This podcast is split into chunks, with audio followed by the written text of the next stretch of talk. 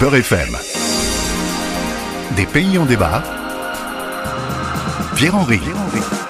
Vous vous posez parfois des questions sur l'actualité, l'histoire ou la géographie d'un pays dont l'évocation vous est parfois familière et dont le plus souvent vous ignorez l'essentiel.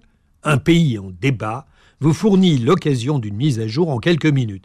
Et c'est aussi et surtout la possibilité de s'interroger tous ensemble sur les libertés individuelles et collectives à l'œuvre dans le pays ausculté un pays en débat, c'est alors la rencontre avec un ou une spécialiste du pays que j'interviewe. Ça vous plaît? Alors suivez-moi, nous sommes bien sur Beurre FM.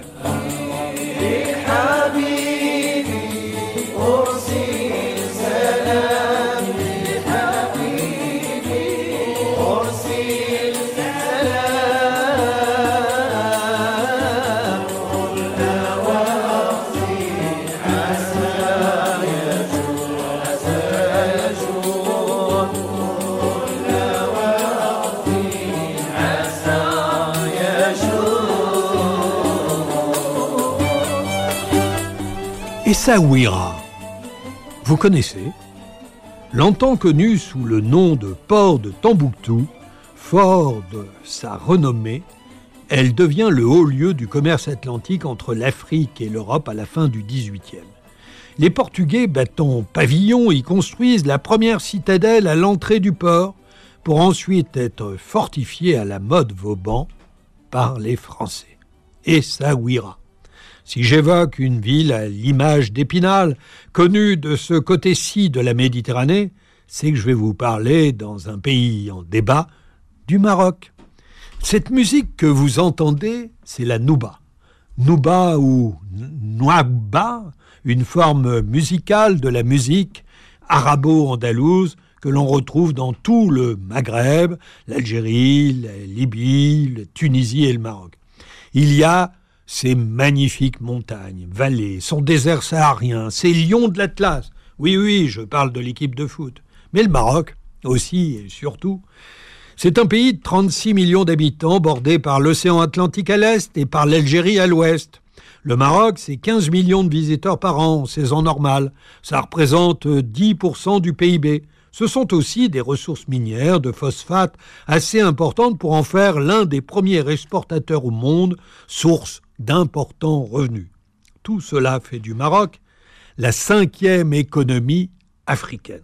Le roi Mohamed VI se tourne d'ailleurs vers l'Afrique avec qui il tisse des liens économiques et politiques forts. Colonisé tour à tour par l'Espagne et la France, le royaume parvient à entamer sa propre histoire en 1956 lorsqu'il déclare son indépendance. Le roi Mohamed V s'allie avec le mouvement indépendantiste de l'Istiklal et négocie avec l'occupant français. Leurs liens restent flous. Le monarque conserve le soutien de l'armée tricolore pour réprimer les communistes du royaume et les indépendantistes algériens qui troublent son règne. La guerre des sables, qui éclate en 1963 avec l'Algérie, représente l'insoluble question du Sahara occidental qui est revendiquée par le Maroc comme héritage historique. Je vous parle d'un territoire désertique mais riche en pétrole que le Maroc, l'Algérie se disputent. Un conflit brûlant et actuel qui implique aussi les Sahraouis, ethnie nomade qui revendique son territoire avec l'aide des Algériens. Le Maroc reste un pays avec de fortes inégalités sociales et régionales, où l'analphabétisme et le chômage sont importants, notamment en milieu rural, avec un taux d'analphabétisme atteignant 41% des femmes contre 22% pour les hommes. Les Marocains sont majoritairement attachés à l'image du roi, qui est aussi le commandeur des croyants. Dans un pays où l'islam est religion d'État, il est un référent religieux.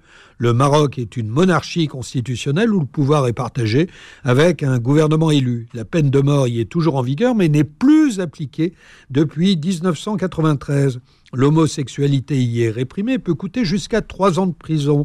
Manifester son opposition au roi un peu trop bruyamment, par exemple sur les réseaux sociaux, peut là encore coûter l'enfermement. Et bien de tout cela, nous allons parler avec Fouad Abdelmouni, qui est militant des droits de l'homme et économiste marocain. De 1997 à 2010, il a été DG de l'ONG Al-Amana, qui soutient les populations les plus précaires du royaume. Et il est aujourd'hui le secrétaire général de Transparency Maroc, euh, une association qui combat la corruption. Fouad Abdelmouni, bonjour. Bonjour. Vous êtes euh, membre de la direction générale, et non pas secrétaire général de Transparency euh, Maroc. Vous êtes militant des droits de l'homme, économiste marocain. En mars dernier, Omar Radi, journaliste indépendant, a été condamné à six ans de prison ferme. Il est accusé d'avoir fourni un soutien à une association suisse qui défend le Front Polisario. Pardon. Y a-t-il des limites à ne pas franchir lorsqu'il s'agit euh, de la défense des intérêts stratégiques du Maroc?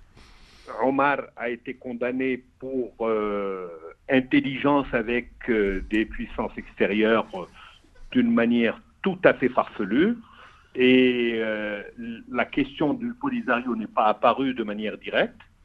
Euh, il y a beaucoup d'ONG internationales qui sont actives sur le territoire marocain, qui ont euh, des relations avec des organisations marocaines et qui par ailleurs apportent un appui humanitaire aux, aux populations sahraouis dans la région de Tindouf. Donc la question ne se pose pas uniquement ou directement sous cet angle le Omar a été arrêté, poursuivi, condamné essentiellement parce qu'il est un journaliste d'investigation qui gêne, parce qu'il sort des dossiers dans un langage qui euh, dénonce les méfaits du régime.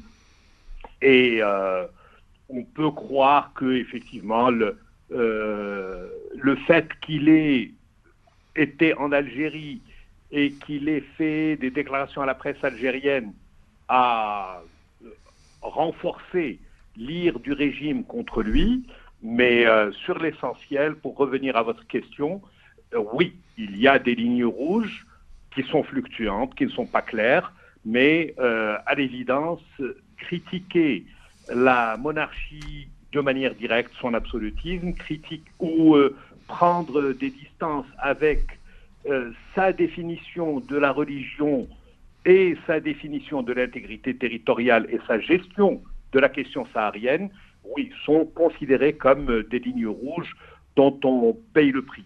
Malheureusement, le régime, depuis quelques années maintenant, a commencé à saupoudrer les poursuites par des euh, accusations de crimes de droit commun. Ça a été le cas pour Omar, ça a été le cas pour au moins une demi-douzaine de journalistes et d'activistes qui ont été condamnés pour des crimes de droit commun, alors que tout le monde s'accorde à considérer qu'ils sont poursuivis pour euh, leurs opinions et leurs expressions. Euh, et euh, d'ailleurs, le fait que Omar ait été primé par Reporters sans frontières la semaine dernière du prix de l'indépendance est indicateur des positions des organisations internationales sur ce genre d'accusation farfelue. il est Alors, adopté par Amnesty, par Human Rights Watch, par RSF et par énormément d'autres organisations.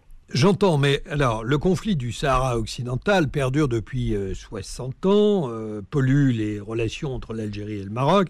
L'Algérie a d'ailleurs fermé ses frontières, a cessé tout échange commercial avec son voisin marocain. Euh, quelle influence ça a sur l'économie marocaine? Là, je m'adresse à l'économiste que vous êtes. Alors, le, monde entier s'accorde à considérer que l'absence de relations économiques minimales entre le Maroc et l'Algérie fait perdre à l'ensemble des pays du Maghreb euh, quelque chose comme deux points de PIB, voire plus. Donc, euh, c'est euh, un coût énorme.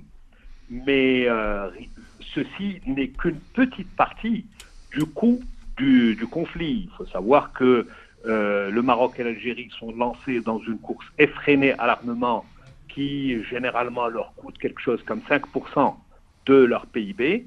Et euh, cette année, on est en train d'aller vers des, euh, des, niveaux stratosphériques avec plus de 5 milliards de budget officiel pour l'armée au Maroc, 5 milliards d'euros, et plus de 20 milliards pour l'Algérie. Donc on est en train de dilapider complètement les ressources de la région Et on rajoute à cela, évidemment, tout ce qui se rapporte à l'achat des consciences, à, euh, aux éléphants blancs qu'on met en place pour euh, faire valoir euh, le fait qu'on est en train de, de, valoriser, de développer le Sahara, le fait qu'on est en train de corrompre des puissances internationales. On l'a vu encore cette semaine avec les, les parlementaires européens qui seraient soudoyés par le, régime marocain. Oui, et surtout le Qatar.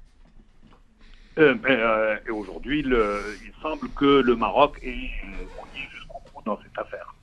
Alors, depuis euh, quelques semaines, il y a des manifestations sporadiques qui agitent un certain nombre de villes au Maroc. Il semble que ces manifestations tournent autour de la question du pouvoir d'achat. Comment le gouvernement marocain réagit-il?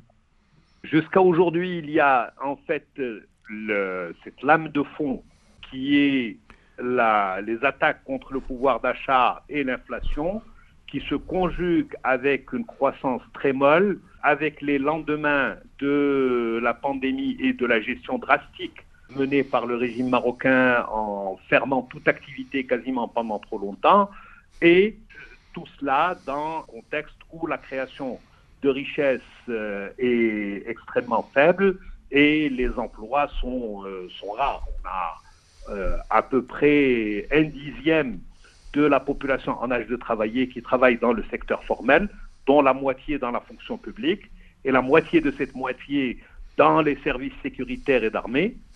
Euh, donc on est réellement sur une poudrière sociale. Jusqu'à aujourd'hui, euh, la gestion, c'est simplement du sécuritaire et du paternaliste, mais on, remarque qu'on est en train d'arriver aux limites de cette gestion et euh, le ras-le-bol est vraiment euh, marqué parce que le chef de gouvernement actuel est euh, l'un des principaux capitalistes du Maroc et qu'il a été reconnu par diverses instances officielles comme ayant manipulé les prix des hydrocarbures pour faire des surprofits avec ses collègues du secteur.